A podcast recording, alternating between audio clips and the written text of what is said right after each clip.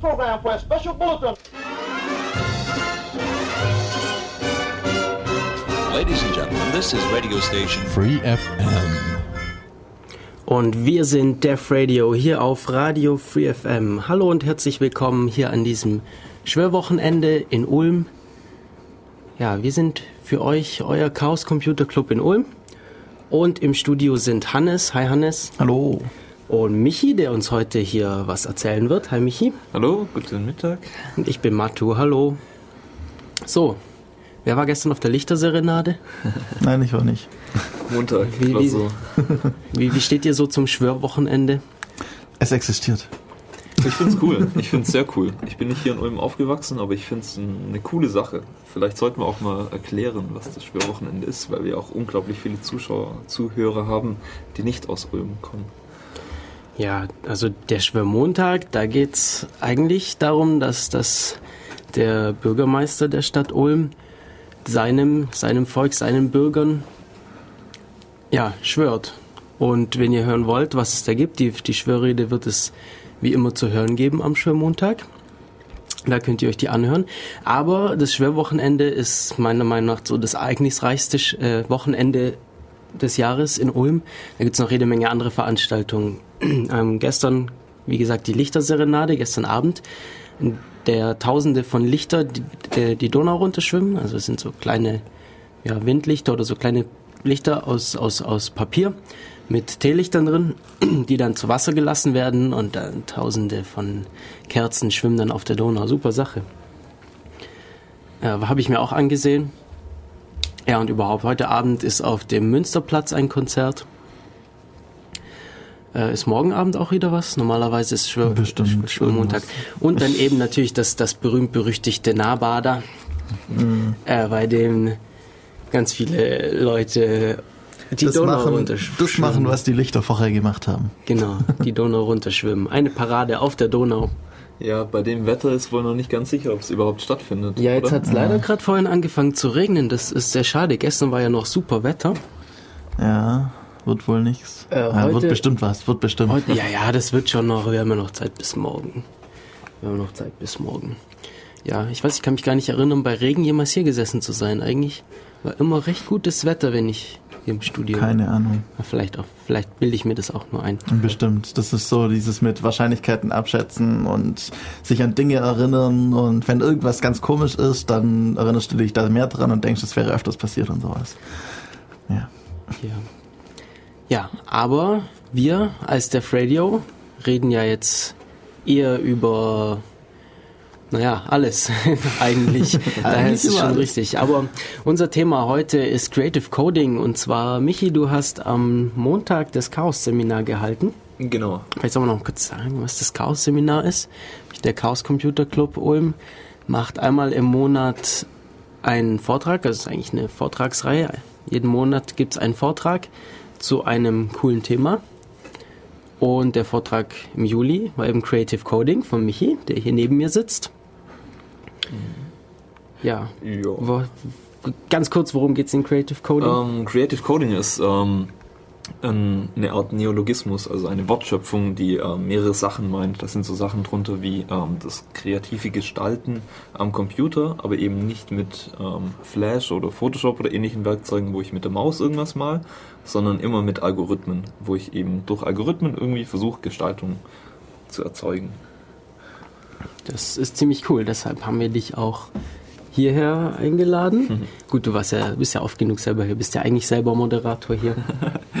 Nur heute in der Rolle des Heute- gequälten, Heute- Heute dürfen wir dich mit Fragen löchern. Genau.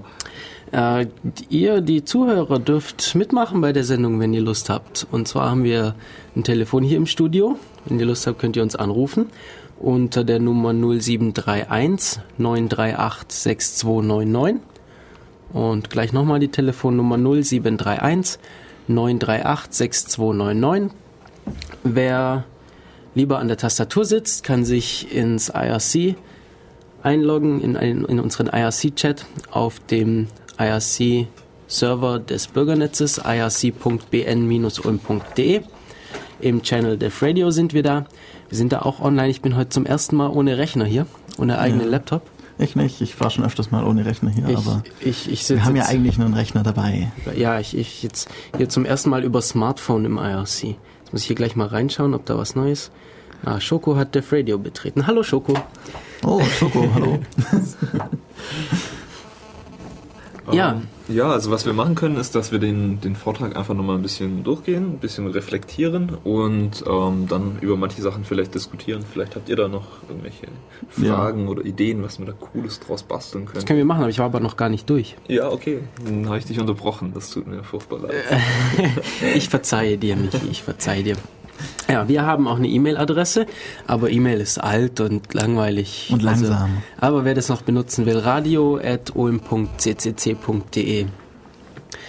Äh, wir haben einen Twitter-Account, at dev-radio und schreibt mir übrigens DEV Radio von den Unix-Devices. Und natürlich unsere Website devradio.de. Da ist alles nochmal zum Nachschlagen. Da müssen wir eigentlich mal den Twitter-Account eintragen. Ja, das haben wir noch gar nicht gemacht. Aber auf der Website gibt es auch einen Flatter-Account und an dieser Stelle nochmal vielen Dank für alle, die uns schon geflattert haben. danke Super. Sache. Das, das ist ja doch ziemlich cooles Gefühl. Wir schauen, wir haben noch keine Verwendung bisher konkret für das Geld. Wir würden gerne irgendwann mal eine Def Radio Reise unternehmen oder sowas und äh, das nutzen, um eine tolle Sendung aufzunehmen.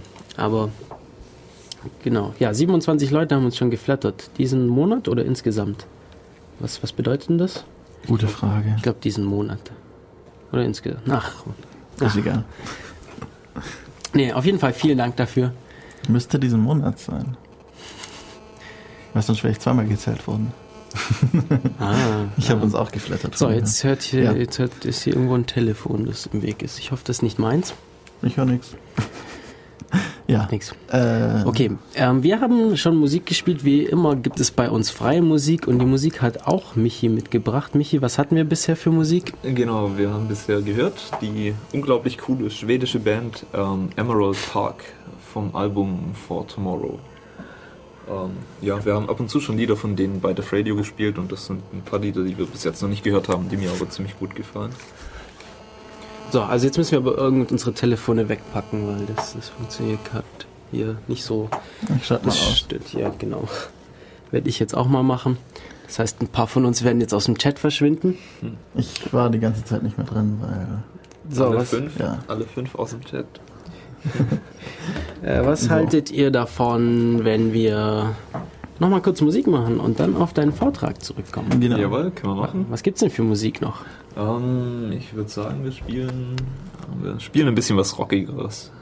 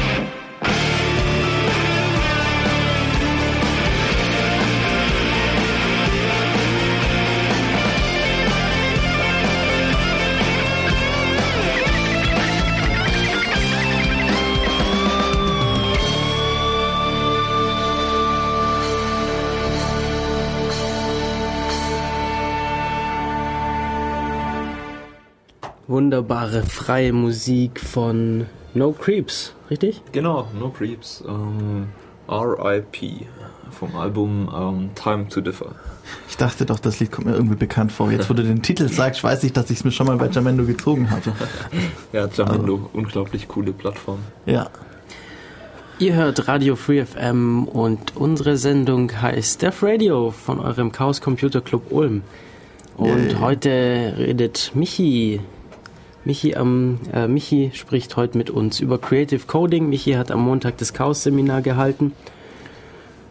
Und ja, schieß mal los, oder? Genau, also wir sollten vielleicht noch dazu sagen, dass die Chaos-Seminare in der Regel aufgezeichnet werden und online verfügbar sind unter ulm.ccc.de slash Chaos-Seminar, glaube ich. Ja, einfach auf ulmccc.de und dann findet ihr dort einen Link. Ähm, und dort müsst ihr auch in der Weile, oder das Video ist schon hochgeladen, ich Das bin mir Video gerade nicht ist ganz online. sicher. Ist schon? Ja, das Video ist online, die Okay. Folien habe ich noch nicht hochgeladen, aber das mache ich jetzt heute oder morgen noch, genauso wie den, ähm, den Code, den stelle ich auch auf GitHub. Ähm, ich wollte nur noch ein bisschen beautifyen, ein bisschen Kommentare rein. so. Ja, ein bisschen verschönern, dann, Genau. damit es auch jeder, damit jeder denkt, dass du programmieren kannst so. genau. Alles sauber lizenzieren und so. Mm, Ja, aber eine coole Sache. Es ist, ist jetzt natürlich im Radio ein bisschen schwierig, weil das doch ein bisschen sehr, sehr visuell war alles. Also du hast ja viele Beispiele gemacht mit Bildern und, und Videos. Deswegen einfach mm, dann nochmal das Seminar anschauen und dann, Ja, wir versuchen Ja. das zu beschreiben. ja, Genau. das kriegen wir schon hin. Genau, also was ich bei dem, mit was ich bei dem Seminar angefangen habe, war, dass ich erstmal so diesen, ähm, es gibt so einen so eine Art Entwurfsprozess, ähm, wie man an sowas rangeht, an Creative Coding. Und am Anfang steht halt immer irgendeine Idee, dass ich irgendwas visualisieren möchte. Ähm, und was ich mir dann in der Regel überlege, ist ähm, ein Algorithmus. Also, dass ich ähm, ein Programm schreibe, ähm, das in irgendeiner Form was gestaltet oder ein Bild verarbeitet, ein Bildfilter drauf anwendet. Und ähm, der Gag ist eben, dass ich dieses Bild dann nicht verändere, indem ich es durch irgendwelche herkömmlichen Werkzeuge wie Photoshop oder Illustrator oder so ähm, nachbearbeite, sondern indem ich ähm, meinen Quellcode anpasse, mein Programm, indem ich dort halt Parameter verändere. Ähm, genau, und ähm, so Leuten wie mir zum Beispiel, die jetzt nicht besonders gut drin sind, ähm, irgendwas zu designen oder etwas Herkömmliches zu entwerfen, ähm, so Leuten kommt das ziemlich entgegen, weil es quasi von meiner Seite aus immer so ein Bewerten ist. Also ich habe ein neues Bild und bewerte das dann, ob ich damit zufrieden bin oder nicht. Und falls nicht, verändere ich mein Programm. Also mit Designen meinst du jetzt irgendwie zeichnen Genau. oder äh, so gestalten, wie man. Halt mit Photoshop oder Illustrator oder so irgendwelche Blöckchen malen und dann sieht es nachher gut aus. Genau, Oder wie die ganz krassen Leute, die mit Photoshop dann realistisch malen und solche Sachen. Genau, sondern das kommt halt eher Leuten entgegen, die wie wir aus der traditionellen Informatiker-Ecke kommen, mit Algorithmen umgehen können, mit Code. Und nicht malen können. genau. ja, genau. Und ähm, da gibt's halt jede Menge Werkzeuge, die in die Richtung gehen. Ähm, ja, ähm, was ich noch ein bisschen sagen wollte, ist, die Vorteile gegenüber so einem herkömmlichen Gestaltungsprozess sind halt, dass es sehr generisch ist. Also wenn ich halt einen Algorithmus habe, dann ähm, ist es egal, was ich da für ein Bild reinlade, dass der verarbeitet. Das wird dann halt einfach verarbeitet. Während wenn ich jetzt mit Photoshop irgendein Bild bearbeite, ähm, dann ist halt dieses eine Bild bearbeitet, aber halt nicht die tausende andere, die es noch gibt. Dazu fällt mir gerade was ein.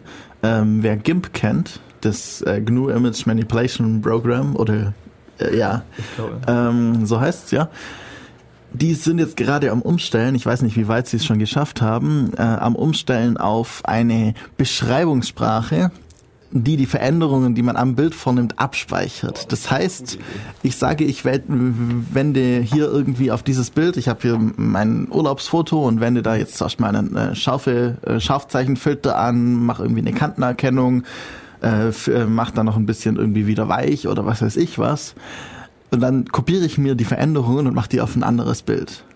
Das ist cool. Und kann dann, glaube ich, sogar auch Parameter anpassen. Ja, das erinnert Geht das Also- nicht schon? Geht, ist das Und nicht schon teilweise haben sie das schon, haben sie das schon gemacht. Also die sind gerade im Umstellen auf diese Sprache. Ich weiß nicht, inwieweit sie das schon fertig haben. Ich glaube GEGL heißt sie. Graphics, was weiß ich was. Okay. Ja, das ist ja dann sowas. Ja, Hier, auf jeden das Fall geht dann auf jeden Fall in die Richtung. Ja, es erinnert ein bisschen an, ähm, in Photoshop gibt's diese Aktionen und sowas, was ich machen kann. Bloß ähm, was mich bei sowas immer stört, ist, dass es immer in irgendeinem proprietären Format ist. Ich wünsche mir sowas halt in, in irgendeinem strukturellen Textformat, irgendwas mit ASCII, damit ich sowas halt mit einer Versionierungsverwaltung verwalten kann, dass ich alles Mögliche damit machen kann, dass ich irgendwie crappen kann nach irgendwelchen Bildfiltern, solche Sachen. Ich glaube, dieses GEGL oder wie das heißt, ist sowas in der Art. Ja. Das müssten wir vielleicht dann mal. Ist mir gerade nur eingefallen. ja. Aber hört sich cool an als Idee. Ja. Genau. Und in dem im Chaos-Seminar habe ich dann so ein paar Beispiele gezeigt. Da gab, ähm, also da war zum Beispiel ein Programm, wo, ähm, wo man ein Bild reinlädt und ähm, ähm, was passiert ist, dass dieses Bild in Blöcke eingeteilt wird und jeder Block wird ähm, durch eine Ellipse ersetzt, durch einen Kreis. Und dieser Kreis hat halt die Farbe von, ähm, von diesem Pixelblock, der davor da war. Da wird halt der größte ähm, Farbanteil genommen. Ähm, und was ich dann gemacht habe, ist ähm, diese Ellipse ähm, beispielsweise mit ähm, zu verändern, indem, ähm, indem die Größe variiert nach dem Farbanteil im gesamten Bild oder indem die Größe variiert, ähm, wenn ich die Maus bewege, wenn ich irgendwas mit, mit der Maus mache. Und das ist dann schon ein, etwas, was Creative Coding ausmacht, dass ich anfange, mir eigene Werkzeuge zu bauen, um irgendwas zu machen. Also dass ich eben nicht wie in Photoshop auf meinen Pinsel angewiesen bin oder auf irgendwelche Werkzeuge, sondern dass ich halt ein komplett eigenes Programm schreibe, das irgendwas macht, was ich machen möchte. Und ähm, das ist ziemlich cool. Ja, das sah, das, das sah auch ziemlich cool aus. Äh, die, mit den Bildern, die du gezeigt hast, gerade. Das war ja nicht nur mit den Ellipsen, diese die Blöcke auch verschoben, verschieden groß.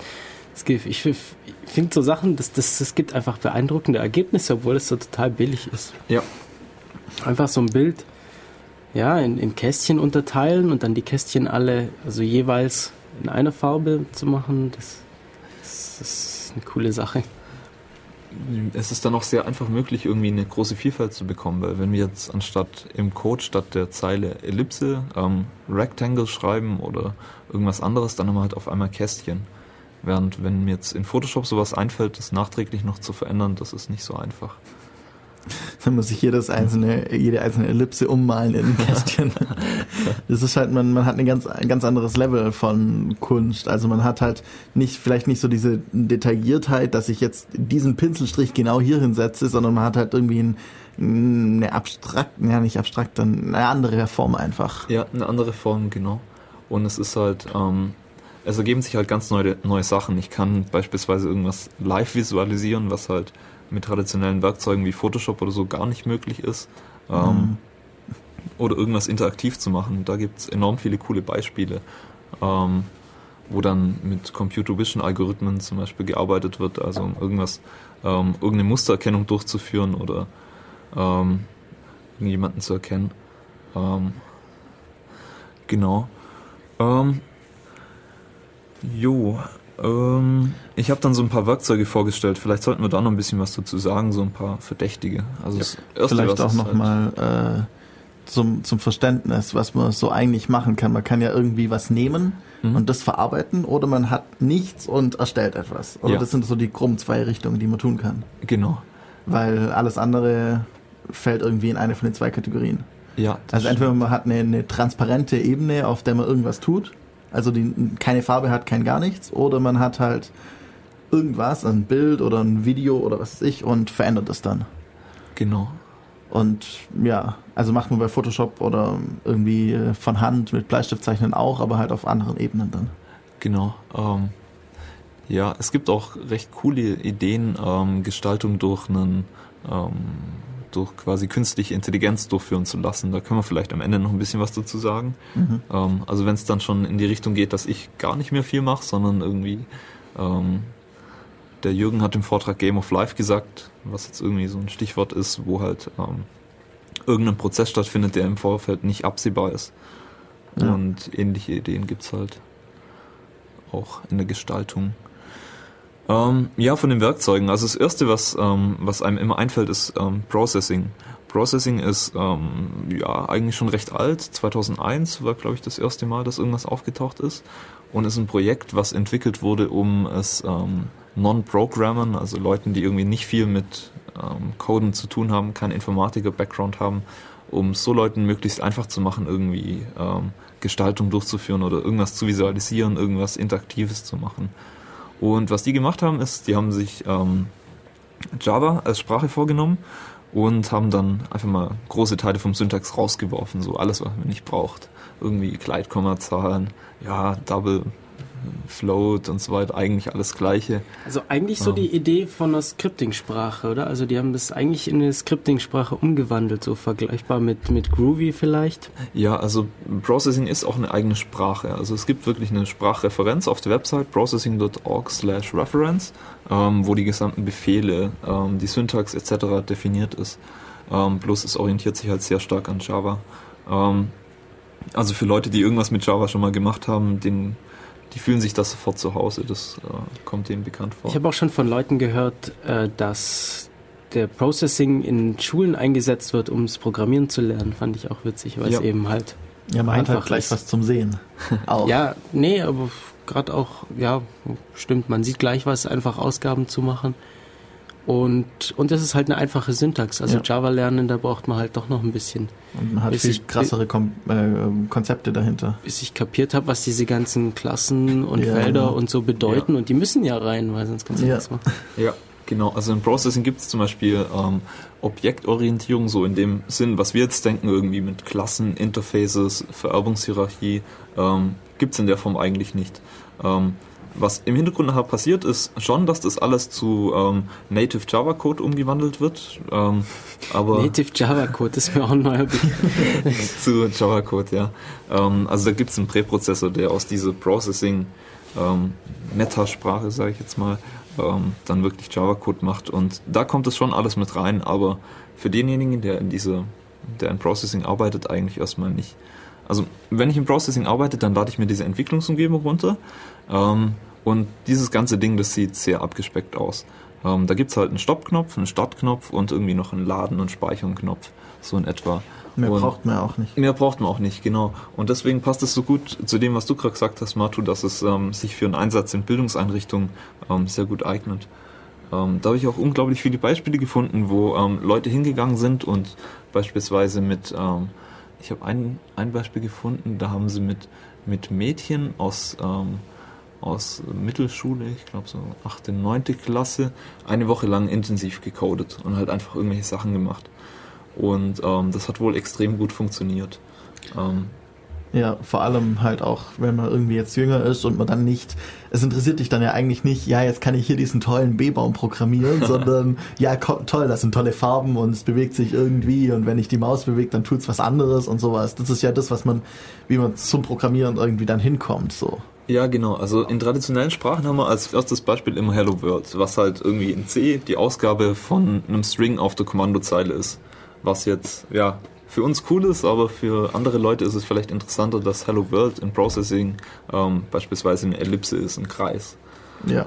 Und ähm, ich kann halt mit, ähm, mit einfachen Instrumenten schon recht viel machen. In Processing gibt's halt ähm, schon Methodenrümpfe für ähm, beispielsweise Klickereignisse, Mausereignisse, ähm, so dass es unglaublich einfach ist, diesen Ball zu animieren oder farblich zu verändern oder dann weitergehend ein Partikelsystem draus zu bauen, mehreren Bällen, die sich abstoßen, ähm, solche Sachen zu machen.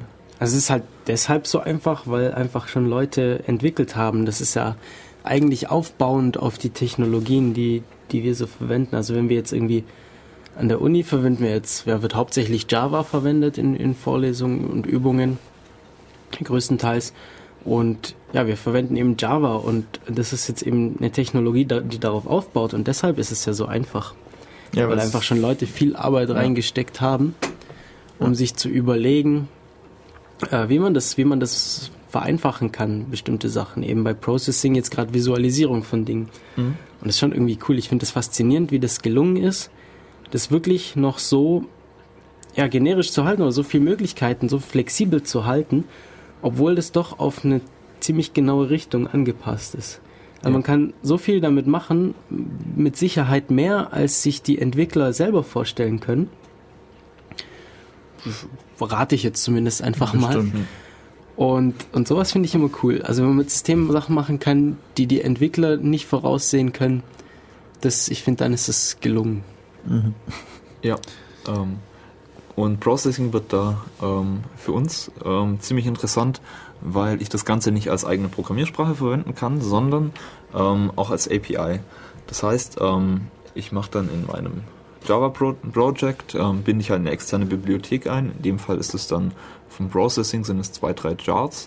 Ähm, und ich habe dann halt Zugriff auf die ganzen Methoden dort. Das heißt, ich kann dann ganz normal Java coden mit meinem, mit meinem ganzen großen, mächtigen ähm, Hintergrund, den ich in Java habe, mit Threading ähm, etc. Ähm, aber ich kann halt Processing verwenden. Und ähm, so kann man unglaublich viele mächtige Sachen machen. Ähm, ja, wir können dann auf, auch noch ein paar Beispiele eingehen. Für Processing gibt's ähm, noch ein paar andere recht coole Sachen, ähm, unter anderem eine JavaScript-Implementierung der Sprache. Das heißt, ich kann dann ähm, Processing coden, aber es wird halt im Browser auf, ähm, auf das HTML-Canvas gezeichnet, ähm, sodass es dann also einfach möglich ist, Visualisierungen im Browser zu machen, ohne irgendwie auf Java-Applets zurückgreifen zu müssen oder so. Vor allem kann ich auch das, was ich jetzt gemacht habe, irgendwie auf die Website hochstellen und dann den Leuten zeigen. So Genau. ungefähr. Genau. Das ist schon sehr schick. Das gefällt mir auch recht gut. Funktioniert da auch das Ganze mit den ähm, Maus-Events und alles? Ja, das funktioniert auch alles. Bloß halt, ja, traditionelles Java würde dann nicht mehr gehen. Das, Ja, klar. Ja. Ähm, genau. Und ähm, die von Processing, die Leute, also Processing ist Open Source unter ähm, GPL, beziehungsweise als Bibliothek unter LGPL. Ähm, die sind immer wieder dabei, weiterzuentwickeln. Und jetzt gerade aktuell ist halt Android. Ähm, das heißt, Processing 2 wird unter anderem ähm, eine Android-Unterstützung mitbringen. Smartphones sind übrigens cool. Ja. Da sind wir uns hier alle einig. Okay, das heißt, ähm, wie kann man sich das dann vorstellen, die Android-Unterstützung? Wird es dann, was ist das dann irgendwie als, als App oder direkt nativ im System oder? Das weiß ich nicht genau, wie, dies, ähm, wie sie das vorgesehen haben. Ähm, ich war, hm, was, wäre, was wäre denn das Geschickteste? Vielleicht als eine Art Runtime, die man installiert und dann kann man äh, Processing-Apps installieren. So in die Richtung. Dass man irgendwie eine Runtime und einen Installer hat und dann geht man auf processing.org und holt sich seine ähm, PPK statt APK und Processing äh, Package. Ja, das ist wa- wahrscheinlich ist das, das Sinnvollste, hast du recht. Weil wenn man jetzt irgendwie Processing als App hat, wo man dann irgendwie das Visualisierung reinladen reinkopieren. kann, dann bist du nicht mehr flexibel genug, weil dann kannst du keine, also je nachdem wie es gemacht ist, aber ich stelle mir es dann schwierig, dann wirklich Applikationen darin zu schreiben, die mehr machen, als nur irgendwas anzuzeigen. Mhm. Ähm, zum Beispiel mit anderen Programmen kommunizieren oder so. Mhm. Und so als Runtime Aber wäre das wahrscheinlich am besten. Also da ergeben sich coole Projekte, so ein paar Sachen. Was ich mir schon eine Weile überlege, ist, ähm, da gibt es auch ein Projekt von Daniel Schiffman, ähm, um Sachen, also eine Visualisierung auf mehreren Bildschirmen gleichzeitig.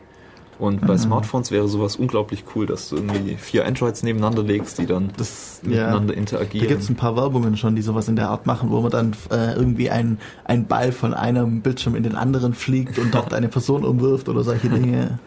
Sowas in die Richtung, genau. Und also mit Smartphones ergeben sich dann ganz neue Möglichkeiten für Visualisierung. Ähm, ja, Hannes, du hast jetzt gerade gesagt processing.org. Ähm, ja, also ein Riesenvorteil von Processing ist einfach, dass, ähm, dass es ziemlich beliebt ist und dass es deswegen unglaublich viele Beispiele gibt. Und ich finde, das ist für eine Sprache immer enorm hilfreich. Ähm, Ich muss die Sprache sehen, sonst kann ich sie nicht sinnvoll lernen. Genau, also ich habe neulich irgendein Buch gelesen, das war, ich weiß nicht mehr, was es für eine Programmiersprache war, aber den, den, ähm, den größten Nutzen für mich hatten die Codebeispiele. Also ich habe den Text dann gar nicht groß gelesen, sondern ich habe einfach nur den Code angeschaut.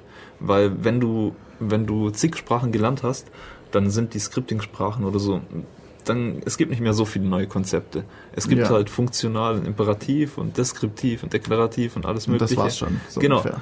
Und alles ist halt irgendwie eine Untermenge da davon.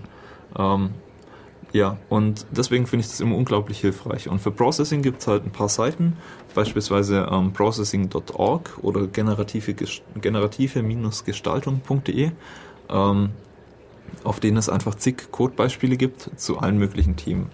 Ähm, und der Gag ist eben, dass ich mir zu den Codebeispielen auch den Quelltext anschauen kann, was ähm, für Leute, die sich dafür interessieren, wie sowas funktioniert, immer unheimlich hilfreich ist.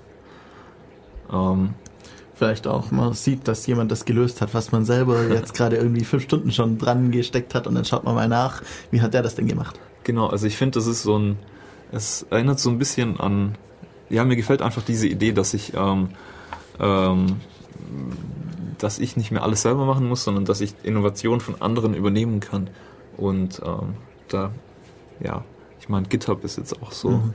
Geht genau in die gleiche Richtung. Man muss das Rad nicht immer mehrfach erf- erfinden. Genau.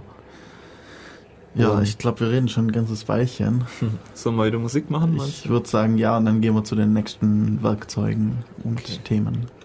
So, was ist denn, was wäre denn die nächste, der nächste Song? Ähm, sollen wir nochmal was von No Creeps spielen und danach vielleicht wieder Emerald Park? Das klingt ausgezeichnet. Alles klar. Wie heißen denn die Songs? Ähm, dann spielen wir erstmal Kill My Doubts von No Creeps und danach schauen wir mal. Ja, alles klar. Und wir sind gleich wieder zurück hier auf Radio Free FM mit Def Radio. www.freefm.de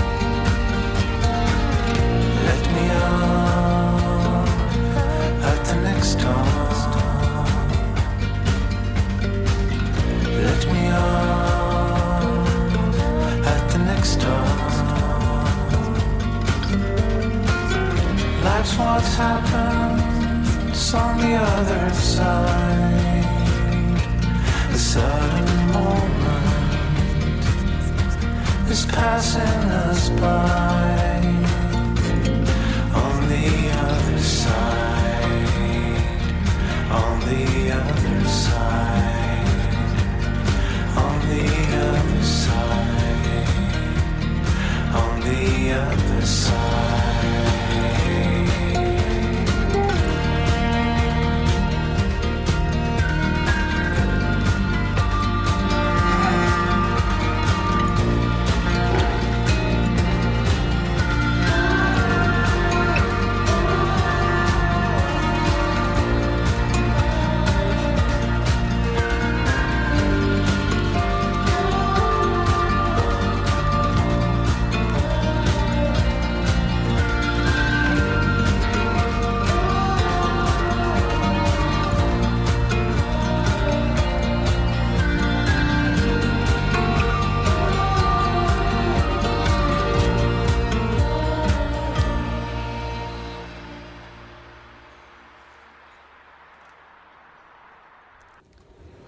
Herzlich willkommen zurück zu Def Radio. Unsere Playlist von heute ist mittlerweile auf der Website www.defradio.de. Da gibt es zu jeder einzelnen Sendung habt ihr eine Seite, da könnt ihr euch die Beschreibung durchlesen. Normalerweise steht die Playlist drauf. Wir werden, also da stehen jetzt bis jetzt die Lieder, die wir bisher gespielt haben in dieser ersten Stunde oder ersten Dreiviertelstunde. Und ja, sobald die Sendung geschnitten ist, könnt ihr sie da als Podcast runterladen. Das Ja. Tolle ist, wir haben freie Musik, das heißt, ihr habt sogar auch die Musik mit im Podcast. Das Genau. gibt's bei uns für euch. Unser Service für euch. Nein, wir wollen jetzt ja keine Werbung machen. Obwohl doch, äh, ja, äh, wo waren wir stehen geblieben eigentlich? Processing. Processing. ja, wir hatten, wir hatten über Processing geredet und du wolltest noch ein paar andere Frameworks, Tools, äh, Sachen vorstellen, um eben so Dinge zu tun, die man mit Processing auch tun kann oder auch vielleicht gerade nicht. Eben generative Gestaltung, Creative Coding. Genau. Ja. Ähm, bevor wir da weitergehen, wollte ich noch zu Processing sagen, dass es ähm, als so als Fazit, dass es ähm, unglaublich viele ähm, Bibliotheken gibt, die irgendwas ähm, nachbilden. Also eine recht coole, die mir sehr gut gefällt, ist Toxiclips, ähm, falls sich da jemand dafür interessiert, wo, ähm, wo einfach schon viele Features dabei sind, viele Funktionen, die es mir sehr einfach machen, beispielsweise irgendwas mit Physik zu machen, Dinge, die sich abstoßen. Aber es gibt auch Bibliotheken, die es zum Beispiel ermöglichen, ähm, Modelle, die ich in Processing erstelle, für ähm, 3D-Drucker zu exportieren, sodass Wirklich haben die halt einfach so viele Aufträge, dass es sich ja, das Ja. Drucken gar nicht so arg viel kostet. Also so Namen, die da irgendwie bekannt sind, sind beispielsweise ähm, Shapeways heißt die Seite oder ähm, Thingiverse ist eine Community für 3D-Objekte.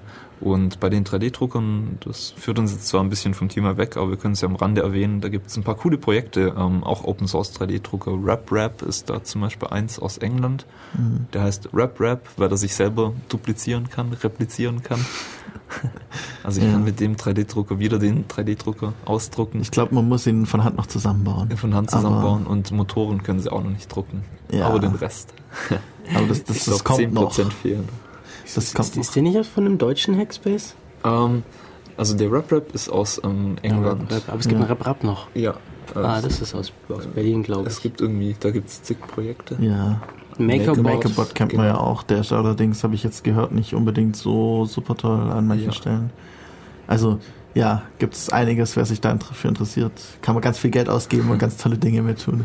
Meine, mein Lieblingsanwendungsfall ist immer noch mit äh, Honig oder Marmelade den Wetterbericht aufs Toastbrot schreiben mit dem Ding. Ich bin ja immer noch für SMS to Toast. SMS to Toast. Das ist Wie bei, cool. beim X-Phone hatten sie doch SMS to, oder nee, da hatten sie Wetter to Toast, glaube ich. Irgendwie sowas. Und SMS to Toast eben auch. Du Jetzt- schickst eine SMS an deinen, an deinen Toaster und der drückt sie aufs Toast und schießt dir hoch. Jetzt abwarten. Das X-Phone ist jetzt noch so Satire und alles, aber, Aber wer in- weiß, in in fünf 30 Jahren, Fünf. lacht da keiner mehr drüber. Ja. Wie jeder hat seinen Atomprozessor, äh, Atomreaktor im Handy. Wie soll man sonst Strom machen? Ja, wir schweifen ab. ja, wir hoffen ja, dass es da ja regenerative Energiequellen für gibt. Ja, Fusionsreaktor.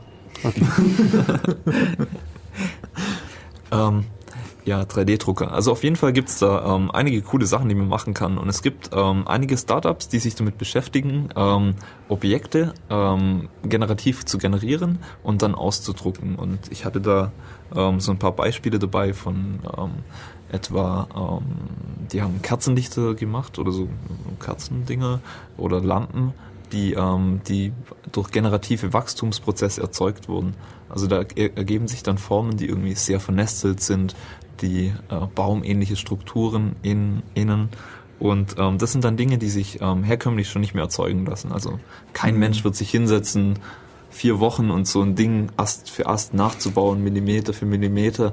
Vielleicht, vielleicht ganz kurz, sorry, dass ich dich jetzt unterbreche, Ja. aber vielleicht sollten wir doch noch ganz kurz erwähnen, was wir eigentlich mit 3D-Drucker meinen, weil irgendwie, wenn man das so hört, das erste Mal, als ich es gehört habe, dachte ich so, hä, das druckt dann 3D-Bilder, die man dann mit so einer Brille anschaut oder wie oder was. Ein 3D-Drucker ähm, ist ähm, eigentlich so ein Kasten mit einer Unterlage und man befüllt den mit einem Material, das sich schmelzen lässt, das dann aber wieder fest wird normalerweise.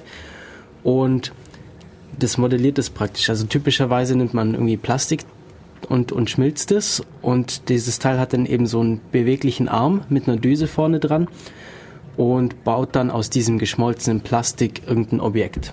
Wie ein Tintenstrahldrucker, nur mit größeren Tintenflecken, also eben Plastikflecken. Und dass wir eben ganz viele Schichten aufeinander drucken, bis irgendwann was wächst. Genau. So also, ungefähr. Es gibt auch die Variante, dass man irgendwie mit einem Laser in ein Substrat reinschießt und dann schmilzt es dort. Und alles Mögliche. Und die meisten Drucker haben mindestens zwei Materialien, damit man eins wieder rauswaschen kann und so Sachen. Aber damit man Dinge bewegen kann.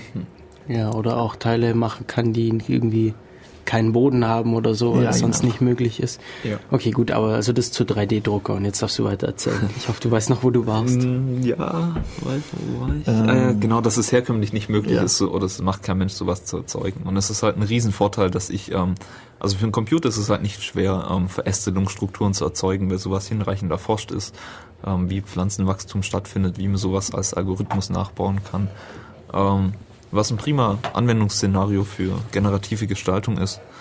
Ähm, genauso wie Informationsvisualisierung in jeglicher Form, weil ähm, ja gerade wenn es darum geht, beispielsweise irgendwelche ähm, Wahlergebnisse zu visualisieren oder irgendwelche anderen Sachen, dann sind ist oft so eine riesen Datenflut da, dass kein Mensch sowas händisch verlesen will, aber ähm, einen generischen Algorithmus dafür zu bauen, den ich auch noch nächstes Jahr nehmen kann, um die Wahlergebnisse für nächstes Jahr zu visualisieren, ist halt möglich und sinnvoll. Ja. Genau. Ähm, ja, von, ähm, von den anderen Werkzeugen, zu denen wir noch was sagen wollten, also gibt es noch jede Menge andere Ansätze. Was ich sehr interessant fand, ähm, ist Live-Coding, also dass ich, ähm, ähm, dass ich, dass dieser Prozess des Kompilierens einfach wegfällt. Also üblicherweise code ich halt irgendwas, kompilier's und führ's dann aus. Und was die machen ist, ähm, muss man sich so vorstellen, wie auf einer halben Seite vom Bildschirm sehe ich irgendwie das Ergebnis und auf der anderen Hälfte sehe ich halt ähm, den Code. Beziehungsweise bei diesen Werkzeugen ist es dann kein Code, sondern das sind oft ähm, grafische Programmiersprachen. Das erinnert so ein bisschen an UML oder ähm, ähnliche Modellierungswerkzeuge, wo ich dann Kästchen habe, die ich mit Pfeilen verbinde und Pfeile sind irgendwelche Aktionen. Ähm, genau. Und ähm, so kann ich eben auch programmieren, Gestaltung erzeugen. Und ja, Stichwort wäre da zum Beispiel V4, es geht in die Richtung ähm, Live-Coding, dass ich eben live irgendwas machen kann. Vor allem kann man das ja auch so machen, dass dann die Hälfte vom Bildschirm, die was anzeigt, eigentlich der Beamer ist. Und dann äh, sieht jeder, wenn ich da dran hocke und dann hat man vielleicht noch einen DJ dabei, der noch ein bisschen so hinter, äh, Untermalung macht. Und dann geht's mehr Richtung schon Video-Jockey oder sowas in der Art, nur halt noch viel abstrakter, viel mehr direkt live programmieren. Ganz toll. In Ja. solchen Momenten bereue ich es, dass wir keinen Video-Channel zu euch haben hier, sondern dass man uns hier im Radio nur hört. Ja, dann könnte man manche Sachen zeigen. Vielleicht könnten wir irgendwie mal sowas ausprobieren, so eine, so eine Website zur Sendung machen, wo man Wo man dann an der richtigen Zeit irgendwas sieht. also da könnten wir zum Beispiel hier so Beispiele, ah, das ist doch mal eine Idee. Ja, Das machen zum wir mal. Beispiel, ähm, also dazu fällt mir gerade ein von, von Lautsprecher Tim Britloff. In, er sagt ja immer wieder, dass er gerne zu seinen, seinem Podcast äh, an der Zeitleiste Sachen annotieren wollte. Genau zu der Minute haben sie über das Thema geredet. Hierzu gibt es den Kommentar, vielleicht auch in Audio. Hierzu gibt es dieses Bild und solche Dinge. Das wäre halt auch toll, wenn wir das selber direkt an diese Stelle hin jetzt dieses Video stellen könnten. Oder sowas. Ja, ja. Also Coder der Welt ähm, tut da sowas. müssen wir, ähm, also eine der Gäste, die noch geplant sind, sind der Benny zum Beispiel mit einem Projekt, das er an der Uni durchführt und da müssen wir ihn mal noch mal drauf ansprechen. Ich glaube, da wird er ein paar interessante Sachen dazu sagen können, weil ihr Projekt geht ein bisschen in die Richtung. Mhm. Ja. Ähm, okay, ähm, andere Werkzeuge, die es noch gibt, ähm, beispielsweise Open Frameworks ist noch so ein Ding. Ähm, ich habe vorher schon gesagt, dass es Werkzeuge gibt, um ähm, die Computer Vision Algorithmen haben, ähm, um irgendwelche interaktiven Installationen durchzuführen, so dass es dann zum Beispiel einfach möglich ist, Personen zu tracken. Ähm, da gibt's, es gibt ein Video, was mir, was vor einer Weile durchs Netz ging, was recht bekannt ist, ähm, wo einer, ähm, also er hat, er wohnt an der Straße und es laufen halt immer Leute vorbei und er hat ein riesen Fenster. Und was er gemacht hat, ist, er hat einen Vorhang aufgehängt, aber halt keinen breiten Vorhang, der übers gesamte Fenster geht, sondern so einen schmalen, der irgendwie nur einen Me- Meter breit ist. Und ähm, er hat ähm, eine Kamera aufgestellt, die ähm, Leute, die an seinem Fenster vorbeilaufen, trackt. Und der Vorhang ist ähm, auf, eine, auf, einen, ähm, auf einen beweglichen äh, beweglich montiert, so dass er am Fenster entlangfahren kann. Und der Vorhang fährt dann immer so lang, dass, ähm, dass er genau bei den Leuten ist, dass die nicht reinsehen. Was ist, wenn mehrere Gruppen vorbeilaufen? Und dann dreht er total durch. Das sieht man im Video auch dann. Ja, so spart man sich Stoff. Genau. Man hat sich drei Meter Stoff, aber 500 Euro Hardware nicht gespart. Ja, verdammt. Ja, wir, Aber es ist toll. because we can. Genau. Oh, ich liebe es. Es macht, es, Technik macht einfach Spaß.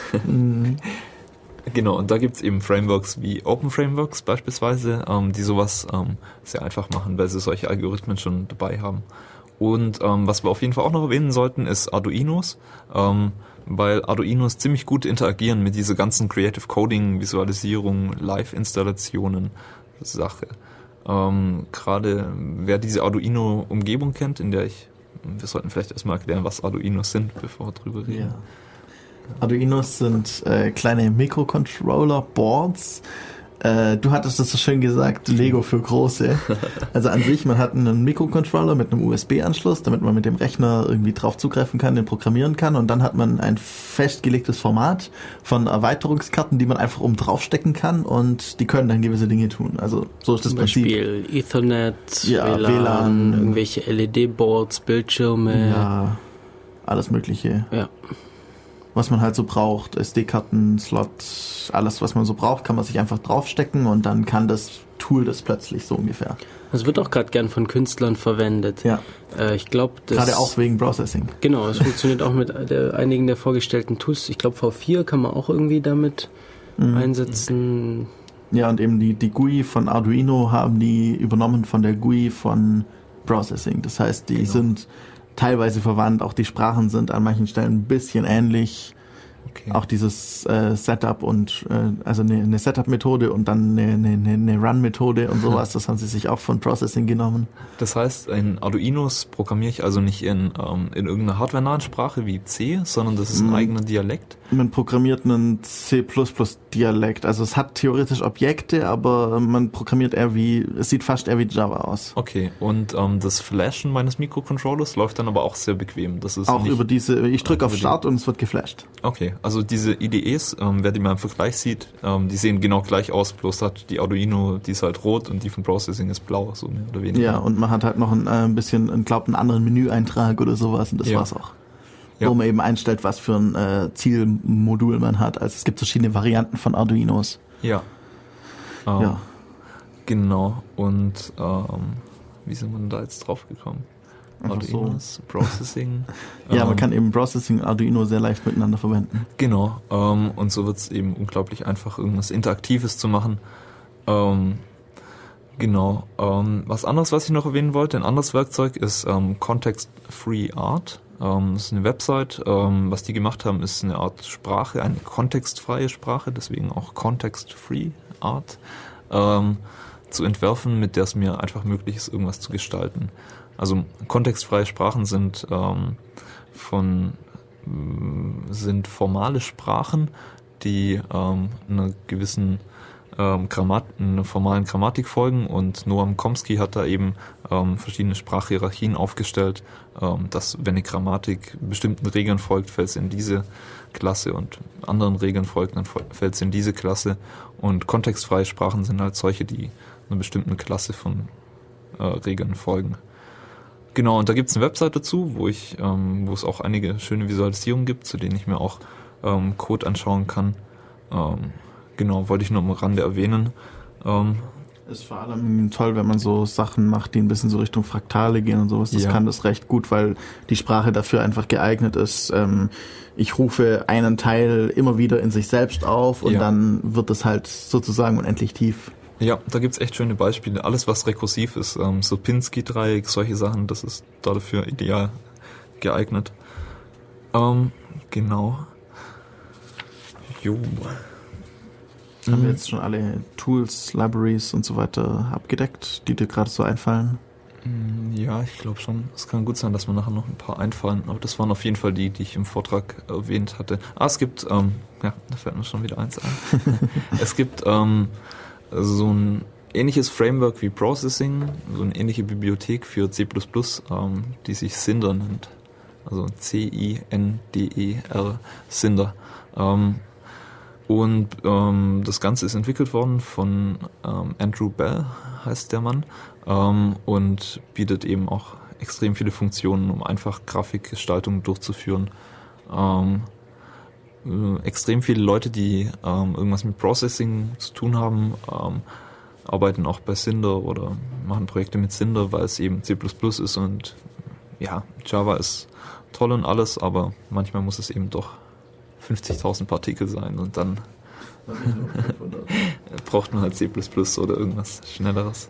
Oder Ähm, halt einen sinnvollen Präprozessor oder ein Genau, also Ja. so ein Ding, ähm, äh, eigentlich kommt man um C, C++ würde ich sagen, heute schon ziemlich gut rum, wenn man irgendwas mit äh, Creative Coding machen will. Ähm, bloß, was ich zum Beispiel neulich gemacht habe, war ähm, für, also ich habe einen Bildschirmschoner geschrieben, der, der eben auch locken soll und so weiter und das ist dann, soweit ich weiß, mit Java heute unter Mac oder Linux noch nicht möglich. Hm, Nicht sinnvoll vermutlich. Ja. Man kann eventuell dann irgendwelche anderen Befehle aufrufen und dann aber ja richtig locken und sowas.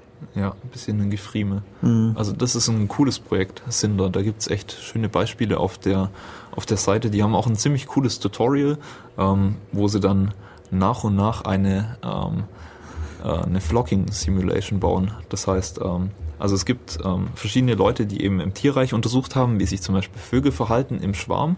Ähm, Emergenztheorie ist da zum Beispiel so ein Stichwort, dass sich aus dem Verhalten des Einzelnen irgendwas Größeres ergibt, dass diese Vögel halt irgendwie in einer bestimmten Richtung folgen oder auseinanderstöbern, stauben und sowas.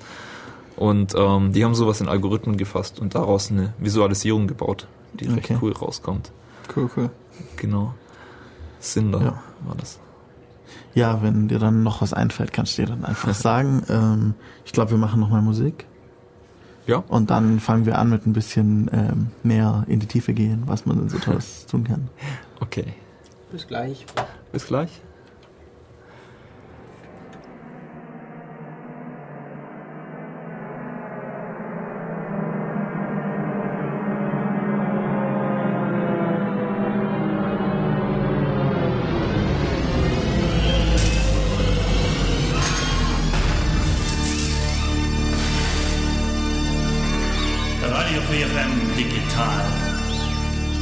Best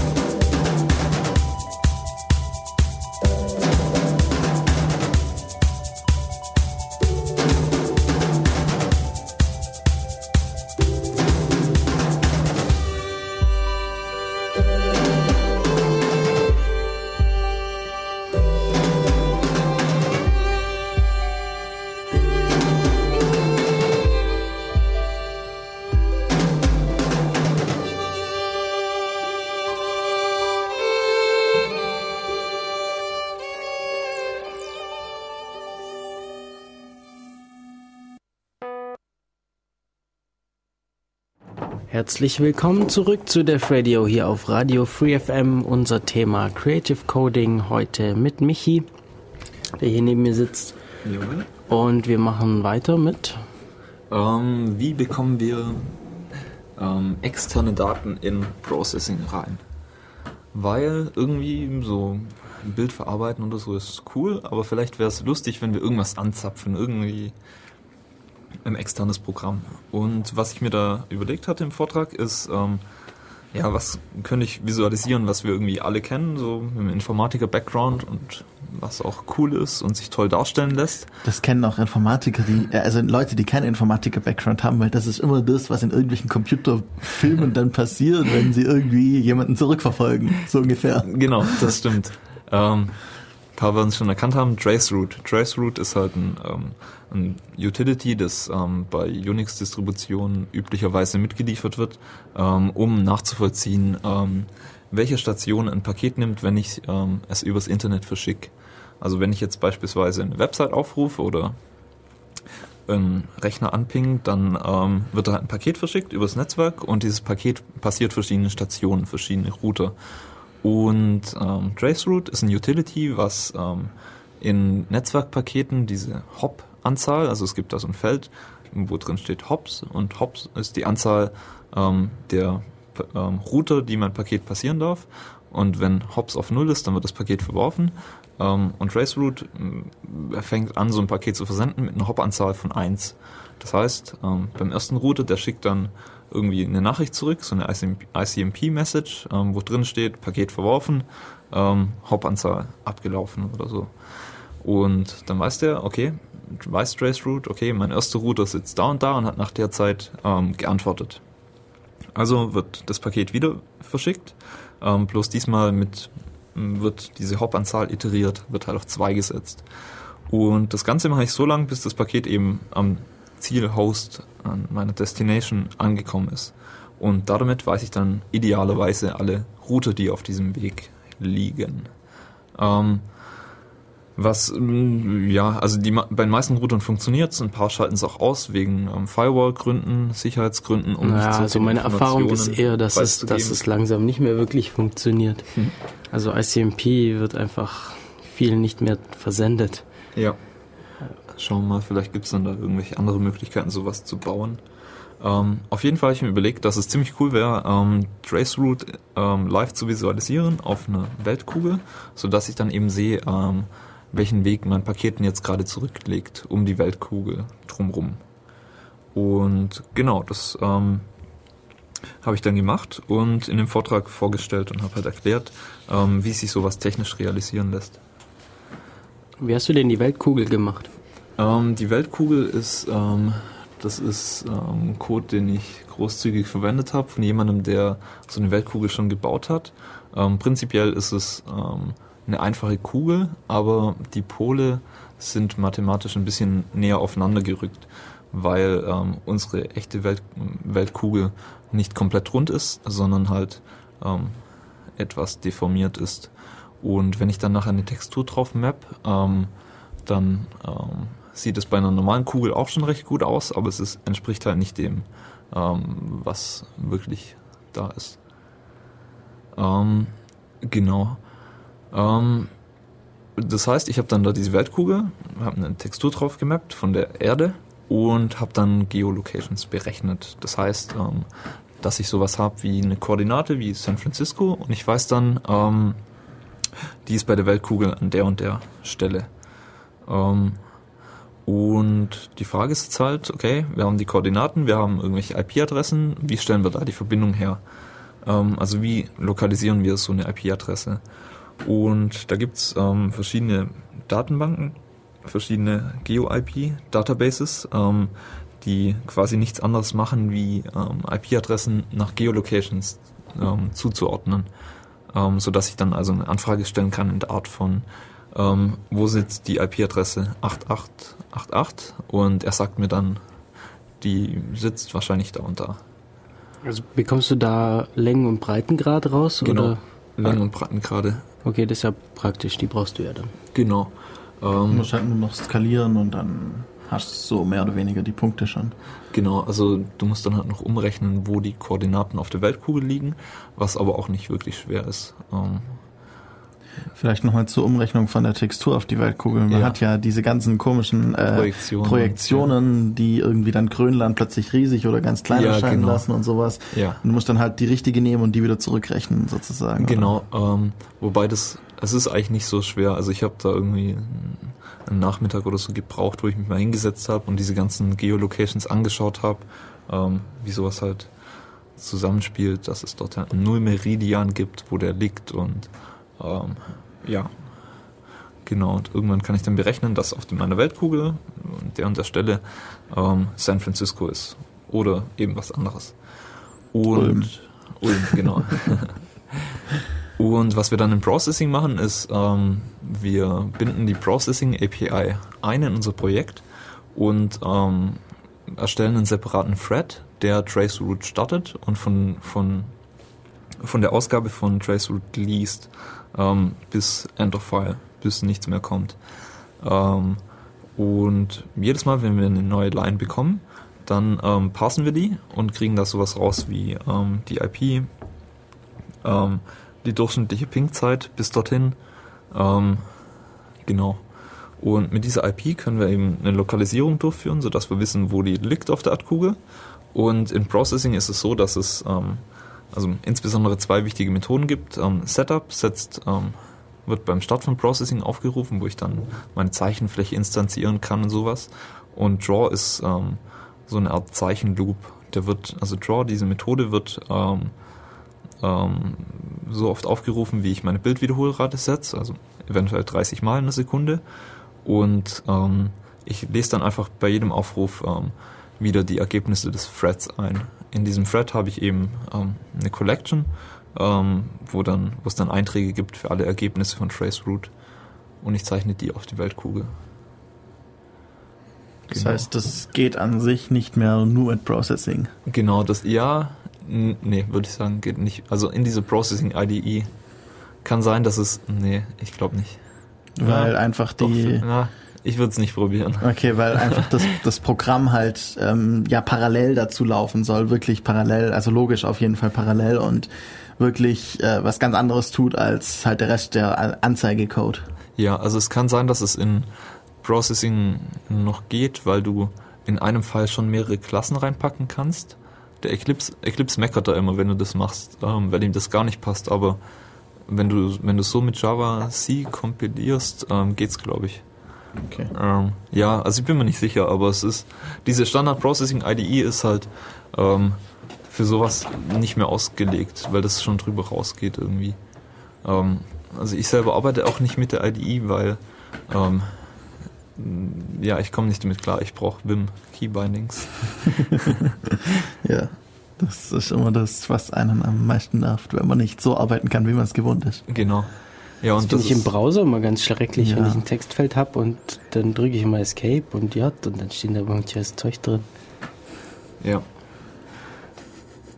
Ähm, genau, und so haben wir eben recht einfach eine Visualisierung gebaut von einem Unix-Systemtool.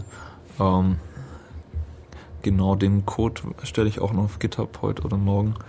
Ähm, ja, ich wollte mal euch fragen, ob ihr noch irgendwelche Ideen habt, ähm, was es denn sonst noch an Systemtools gibt, die man irgendwie toll visualisieren könnte. Ja, wir haben uns vorhin in der Pause über den Top unterhalten.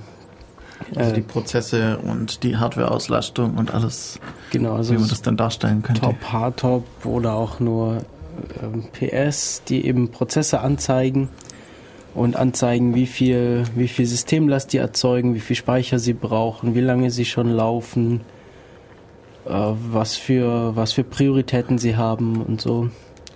Ich denke, das ist Wie nett sie sind. da hat man glaube ich schon mal einiges mit zu tun, wenn man die alle Informationen sinnvoll visualisieren möchte. Vor allem halt alles äh, gleichzeitig. Das wird vermutlich sehr kompliziert sein, dass du es gleichzeitig sinnvoll visualisierst. Eventuell dann halt gewisse Unterforma äh, Informationen, die nicht so wichtig sind, dann halt mit Mausover oder sowas. Ja, aber was kann man dann nehmen? Man Ja. kann Größe nehmen, Farbe, Ähm, Ja. Form, Form ist schon wieder ein bisschen komisch, das würde ich Position. nicht unbedingt machen. Position eventuell, wenn man ein Verhältnis voneinander hätte. Zum Beispiel bei Top sieht man ja manchmal, wenn es Unterthreads sind, dann Ja. kann man die eventuell in der Position zueinander ordnen, aber Ja. viel mehr ist Position schon nicht mehr so toll irgendwie. Ja, aber es ließe sich definitiv was Cooles draus basteln. Mhm. Top ist auf jeden Fall schon mal ein guter Kandidat. Ähm, so ein paar andere Systemtools, die wir noch haben, wären eben ähm, TCP-Dump zum Beispiel, wo ich ähm, alles sehe, was irgendwie über Netzwerk passiert bei mir. Ja, Ja, Also ganz, ganz beliebt ist doch irgendwas mit, mit Bussen zu machen, oder? Also, also so, also so äh, hier äh, Nahverkehrs, Nahverkehrsbusse, Ja. öffentlicher Nahverkehr.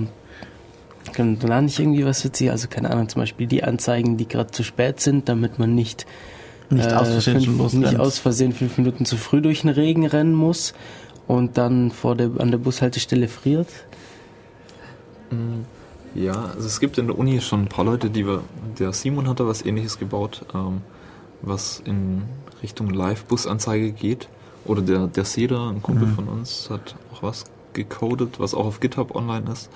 Ähm, ja, also ich arbeite gerade auch an was, aber es ist noch nicht fertig und ja. Mhm.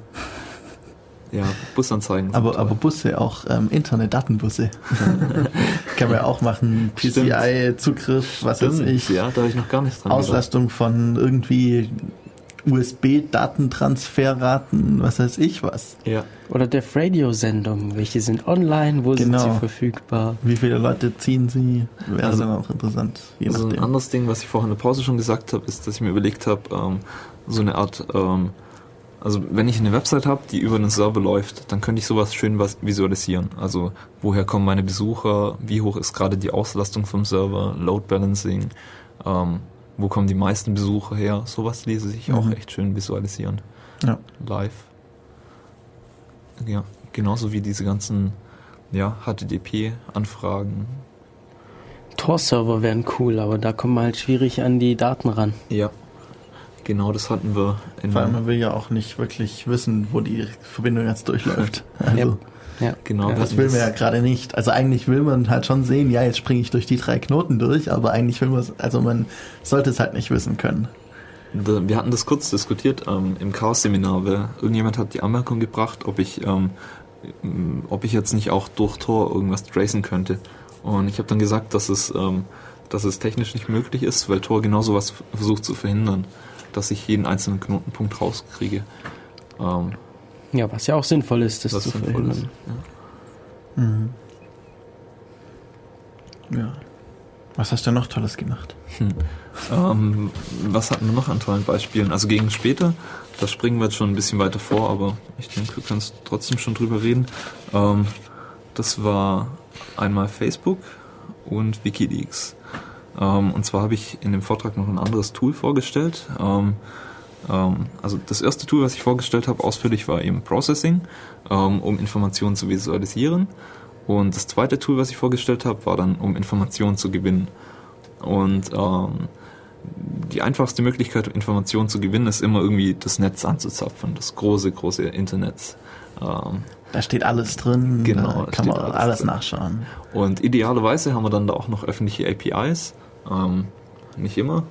Ähm, und genau darum ging es eben in dem Tool auch. Was passiert, ähm, wenn es eben keine öffentliche API gibt, aber ich gern irgendwelche Daten verwenden möchte, ähm, wie ich sowas einfach mache.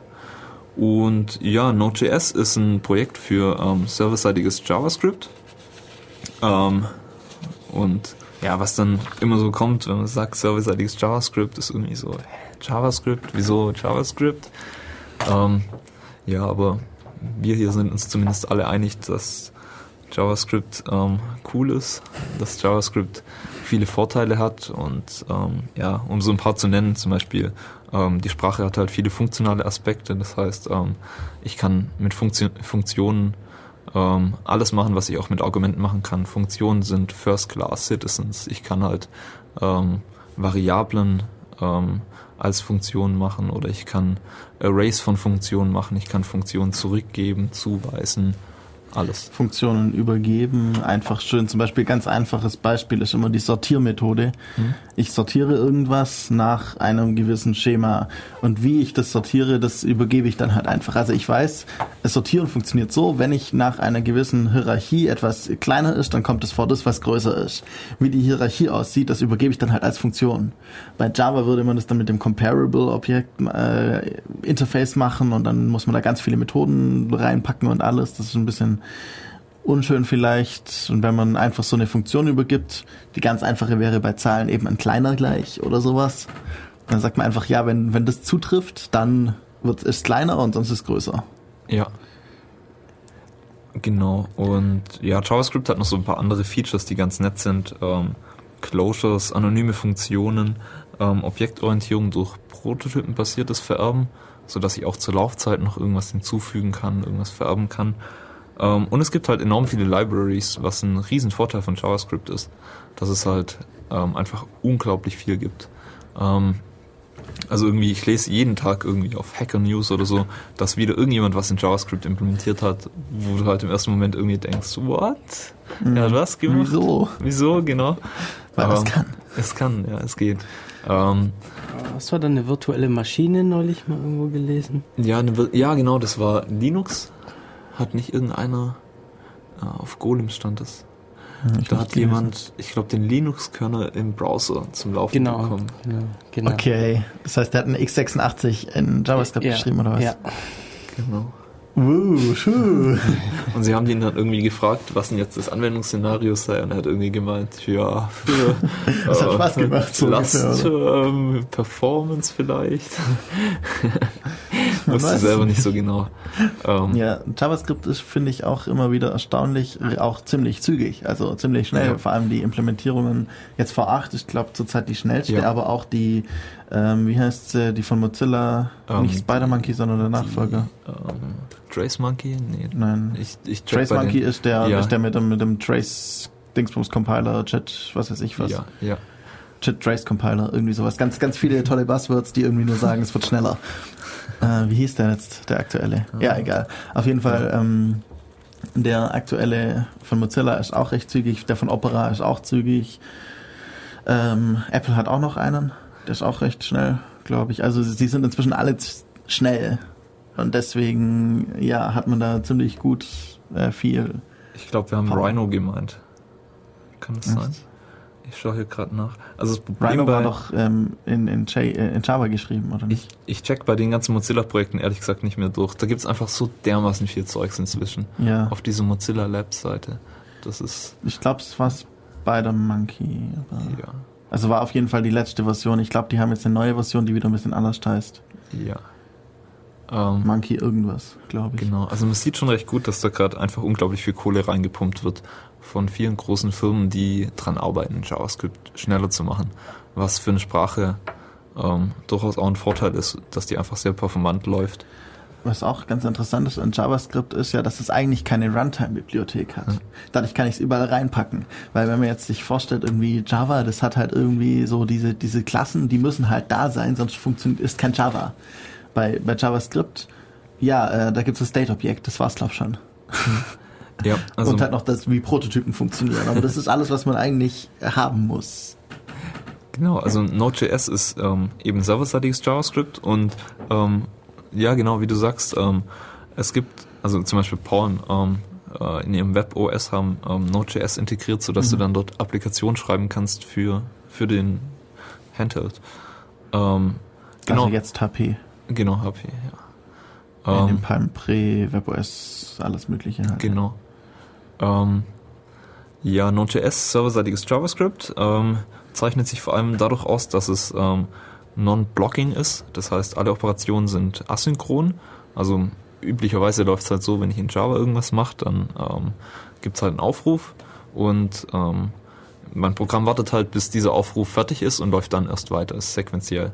Während ähm, in JavaScript setze ich halt einen Callback und mein Programm läuft ganz normal weiter und wenn diese eine Operation abgeschlossen ist, dann wird ähm, der Callback ausgeführt. Das erinnert halt vor allem, also das hat, haben die ja auch benutzt, diese Ryan Dahl war es, glaube ich, Ja. ähm, weil es ja auch im Browser schon so gemacht wurde eigentlich. Im Browser hat man eben genau dieses asynchrone, wenn was geklickt wird, dann wird eine Funktion aufgerufen.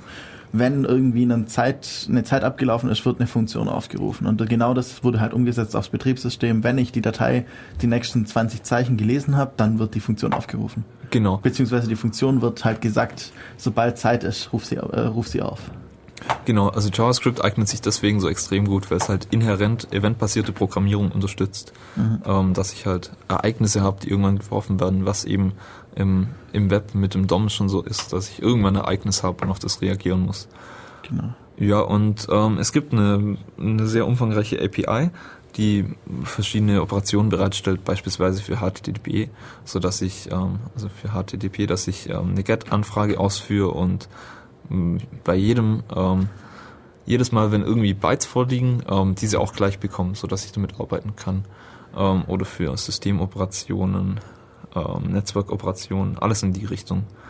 Ähm, ja, und für was ich in dem im Seminar erklärt habe, war, dass sich ähm, Node.js ähm, toll dazu eignet, um irgendwelche Seiten zu scrapen oder irgendwelche Informationsquellen im Internet anzuzapfen, weil es ähm, einige Projekte gibt, die, ähm, die beispielsweise den DOM, den wir auf einer Website haben, ähm, die den in JavaScript nachbauen, sodass ich dann ähm, mit der Seite interagieren kann. Das heißt, das, was man eigentlich als Webentwickler im Browser hat, das hat man dann nachher in Node.js auch auf dem Server. Das heißt, man zieht sich irgendwie eine Webseite und dann hat man die ganze Webseite als DOM vorrätig. Genau, und ähm, dadurch, dass es so viele ähm, JavaScript-Bibliotheken gibt, wie jetzt etwa jQuery, ähm, die darauf ausgelegt sind, irgendwie den DOM zu manipulieren, Elemente hinzuzufügen, zu verändern, ähm, spielt es halt super miteinander. Und ähm, das Tolle ist, ich kann auch ähm, in Firefox zum Beispiel debuggen. Also ich kann eine Website aufmachen, kann dann dort jQuery nachladen, indem ich den DOM manipuliere. Da gibt's irgendwie, es gibt zum Beispiel ähm, jQueryfy, das ist ein Lesezeichen, das einfach nur JavaScript-Code ist. Wenn ich dann auf das Lesezeichen draufklicke, tut er ähm, in den DOM von der aktuellen Seite ähm, jQuery einhängen, lädt es dann im Hintergrund nach und ich kann dann also auf der Seite mit, der, mit Firebug etwa äh, mit JavaScript-Konsole so arbeiten, als hätte die Seite jQuery eingebunden. Und ich kann dann dort ähm, also alles ausprobieren, irgendwie bestimmte Ressourcen abfragen, Sachen manipulieren, solche Dinge. Ähm, und das dann einfach ähm, serverseitig in Node.js übernehmen, den Code, weil ich ja im Browser das Ganze auch mit JavaScript gemacht habe. Genau, dann sehe ich ja, so hat's funktioniert, dann mache ich es im Server genau das gleiche. Genau, weil es eben völlig identisch ist. Ähm, jo, und ähm, was ich dann gemacht habe, ist, ich habe so ein paar Beispiele gezeigt, ähm, zum Beispiel Facebook. Ähm, Facebook hat eigentlich eine tolle öffentliche API, ähm, um beispielsweise irgendwie Freundschaftsbeziehungen abzufragen, irgendwie sozialen Sachen, solche Sachen. Ähm, das Problem war, dass ich ähm, mein persönliches soziales Umfeld visualisieren wollte. Also wer wen kennt, wen ich über wen kenne, sowas in einem Graphen. Ähm, und dafür ähm, habe ich so ein, hätte ich einen Call bra- gebraucht in der API, der, ähm, der mir die gemeinsamen Bekannten mit anderen Leuten zurückgibt. Ähm, und so einen Call gibt's in der API auch, aber in einer älteren, die noch nicht öffentlich ist, so dass ich dann ähm, einen API-Key hätte beantragen sollen. Ja, aber wie es bei den Informatikern so ist, ist mir das halt irgendwie erst zwei, drei Tage vor dem Vortrag eingefallen und hatte ich halt nicht mehr die Zeit, so ein Ding zu beantragen. Ähm, deswegen habe ich dann das Ganze halt gescraped.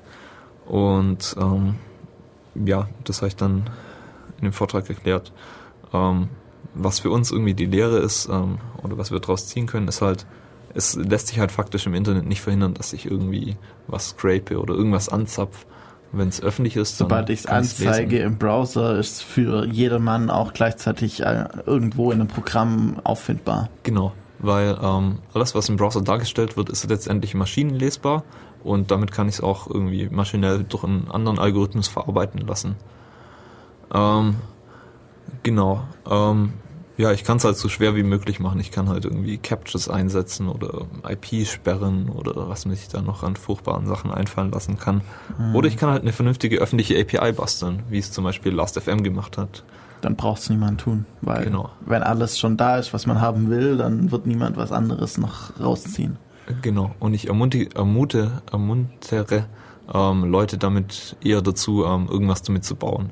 Was ja für mich als Dienst letztendlich nur positiv ist, wenn irgendwelche Leute was Cooles dabei rausbekommen. Weil das ist ja auch immer Werbung für mich. Wenn Ja. jemand sagt, oh, ich habe dieses tolle Gerät mit dieser tollen Webseite gemacht und das ist voll genial und alle schaut sich an, dann hat, hat er natürlich Werbung für sich gemacht, aber auch für die Website. Genau. Also ja, wenn man da irgendwie ein staatliches Unternehmen hat, was irgendwelche Beförderungen durchführt und so eine API halt nicht bereitstellt, ja, dann machen es die Leute halt trotzdem, aber ja, Und lösen dann halt irgendwas aus. ja Ja. genau. Und ähm, ich habe dann noch so ein paar andere Beispiele gezeigt ähm, oder habe ein paar andere Sachen erklärt. Ähm, es gab zum Beispiel jemanden, der ähm, Bitly gecrawlt hat. Also Bitly ist so ein Kurz-URL-Dienst, ein URL-Shortener, sodass ich eben aus einer langen URL, die irgendwie 260 Zeichen hat, ähm, eine ganz kurze macht, die nur noch 15 Zeichen hat. Ähm, Vor allem aufgekommen wegen Twitter und ähnlichem. Genau. Und ähm, was der gemacht hat, ist, also er hat gesagt, er hatte irgendwie Angst, dass das Internet kaputt geht, weil das einer von diesen, weil einer von diesen Kurz-URL-Shortenern ähm, aufgekauft wird und dann die ganzen Links nicht mehr funktionieren, weil die halt letztendlich nichts anderes gemacht haben als ähm, eine Weiterleitung. Ich habe halt diese URL aufgerufen, die kurze, und die haben mich weitergeleitet auf die Original-URL. Und letztendlich ist es dann auch so passiert, dass ähm, einige von diesen URL-Shortenern ähm, bankrott gegangen sind oder aufgekauft wurden oder whatever. Und er hat halt ein Programm geschrieben, was so einen crawlt und hat mehrere Millionen Datensätze innerhalb von vier oder fünf Stunden ausgelesen. Das heißt, er hat jetzt bei sich eine Datenbank von kurzer URL zu normaler URL, damit seine Links immer noch funktionieren. Genau. Ja, weil die Links sind ja das, was das Internet ausmacht und wenn man die irgendwie kaputt macht, dann Genau, also ich habe einen Vortrag von dem, von dem gehört, der das gemacht hat auf der, ähm, auf der, auf dem Node Camp in Köln vor ein paar Wochen. Und er hat gemeint, er hat das alle, alles auf seinem alten Mac Mini gemacht, der irgendwie im Wohnzimmer dastand und eigentlich dazu dient, illegale Filme von irgendwo herunter zu bekommen. ja. Das ähm, vielleicht zu Node.js gab es auch mal noch einen Vortrag, äh, also ein Chaos Radio Express gab es dazu schon eine Weile her und der hat auch gemeint, er hat halt eine Twitter API irgendwie geschrieben und hat sich halt äh, er durfte in der API hat er nur 10% oder 20% der aller Sachen bekommen, die über Twitter liefen, aber sein kleiner Rechner lief halt irgendwie mit äh, Last Null, weil halt Node.js einfach so fix ist. Sobald irgendwas ankam, hat es halt verarbeitet in fünf Zeilen Code und dann war es schon wieder vorbei und hat nichts mehr getan. Ja. Genau, also Node.js ist ähm, single-threaded im Gegensatz zu ähm, ja, dem, was viele andere Webserver fahren als Strategie. Das heißt, es gibt halt immer nur einen Thread und der führt alles aus, was irgendwie da ist. Ähm, genau. Es gibt noch einen anderen Vortrag, der sehr zu empfehlen ist. Den hat der, äh, der Benjamin Erb gehalten auf dem Webmontag hier in Ulm. Einfach mal googeln Node.js. Ich glaube, er kommt auch auf der ersten Seite irgendwo. Ähm, Webmontag, genau. Jo, sollen wir noch ein bisschen Musik machen? Ich glaube, Ja. wir haben wieder eine Weile geredet. Dann können wir noch ein bisschen mehr über Creative Coding und vielleicht auch, was man noch so Tolles tun könnte. genau. Vielleicht habt ihr ja noch Ideen. Also von Creative Coding zu Creative Commons Musik. Und wir hören uns gleich wieder bei Def Radio.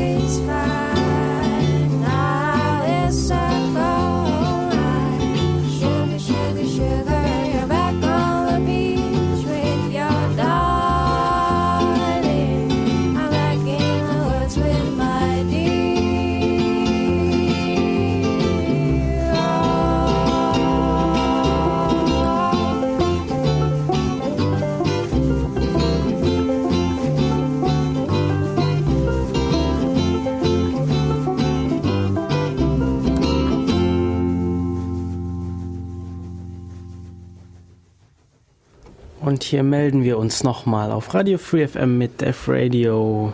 Wir sind immer noch bei Creative Coding. Im Studio sind Hannes, Michi und ich bin Matu.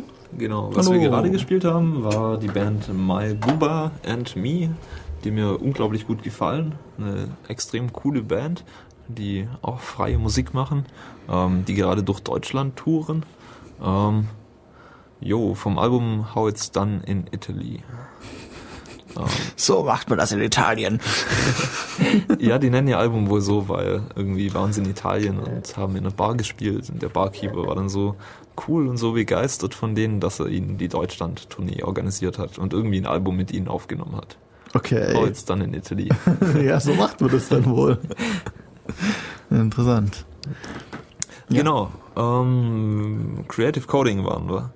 Ähm, ja, ähm, wir kommen auch schon langsam zum Schluss. Ähm, so ein anderes Beispiel, was ich dann noch gezeigt hatte, war ähm, Wikileaks. Bei Wikileaks war es so, dass die ähm, Botschaftsdepeschen veröffentlicht hatten, ähm, letztes Jahr im November und daraufhin ähm, aus dem DNS verbannt wurden in Amerika.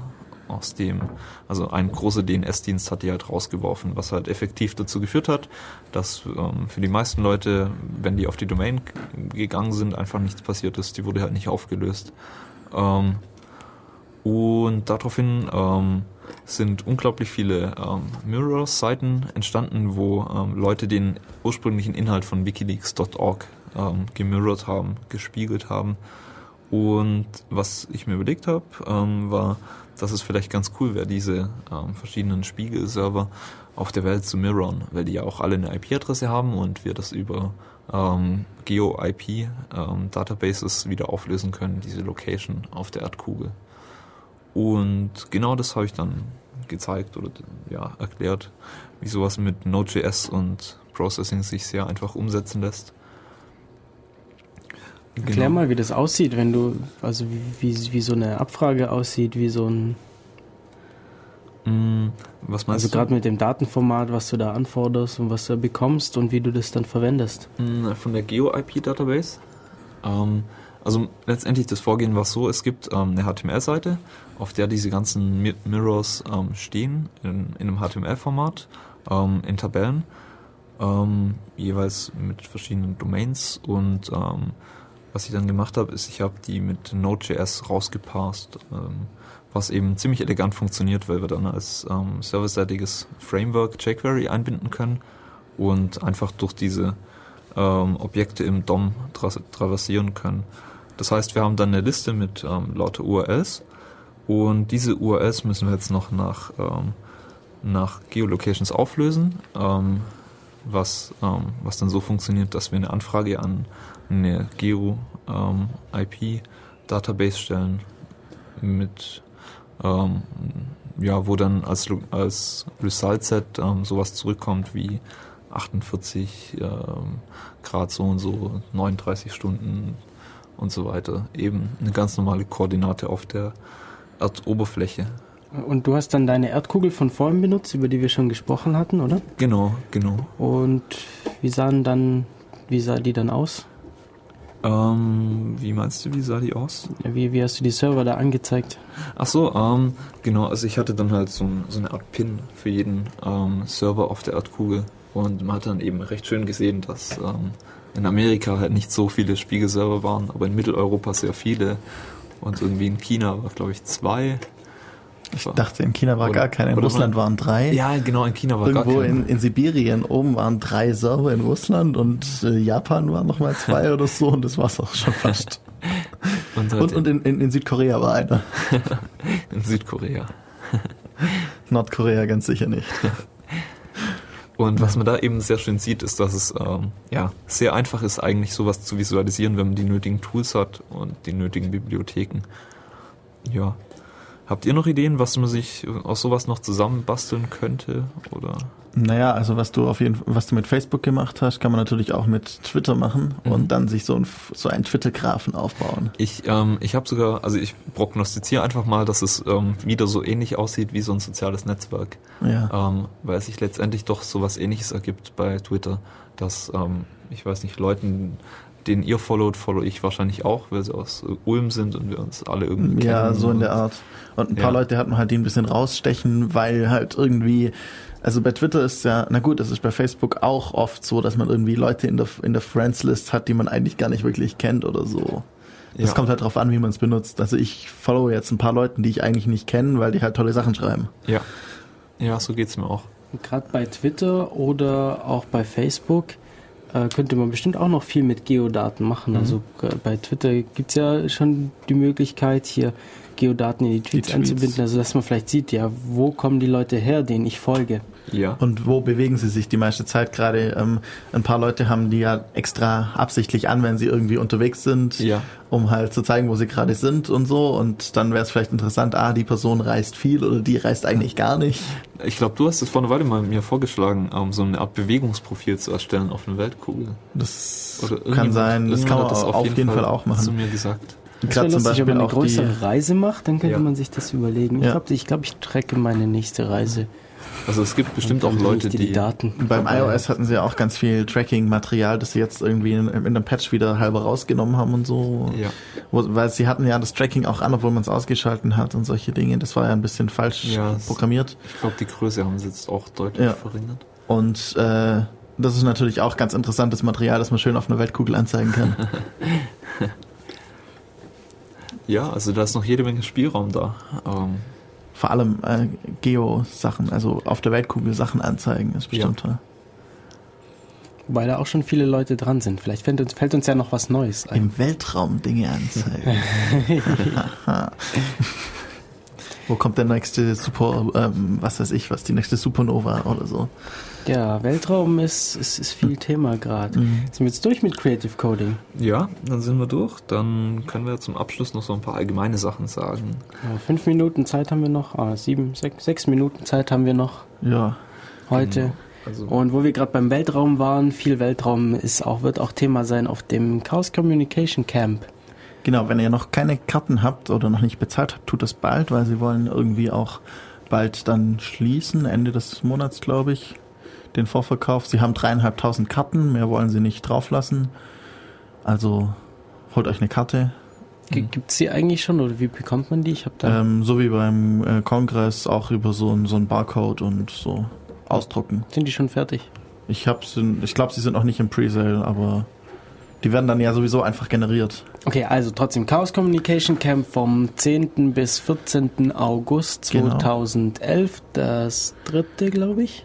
Dritte Ähm, Camp, vierte Camp. Ja, dritte oder dritte, glaube ich. Gibt's nur alle vier Jahre. Ja. Also sich nicht entgehen lassen. Wir werden da sein. Ja, auf jeden Fall. Mit einem Dev City. Dev, Dev Camp. Dev, Def Dev Camp. Camp haben Dev wir. Camp haben wir es genannt.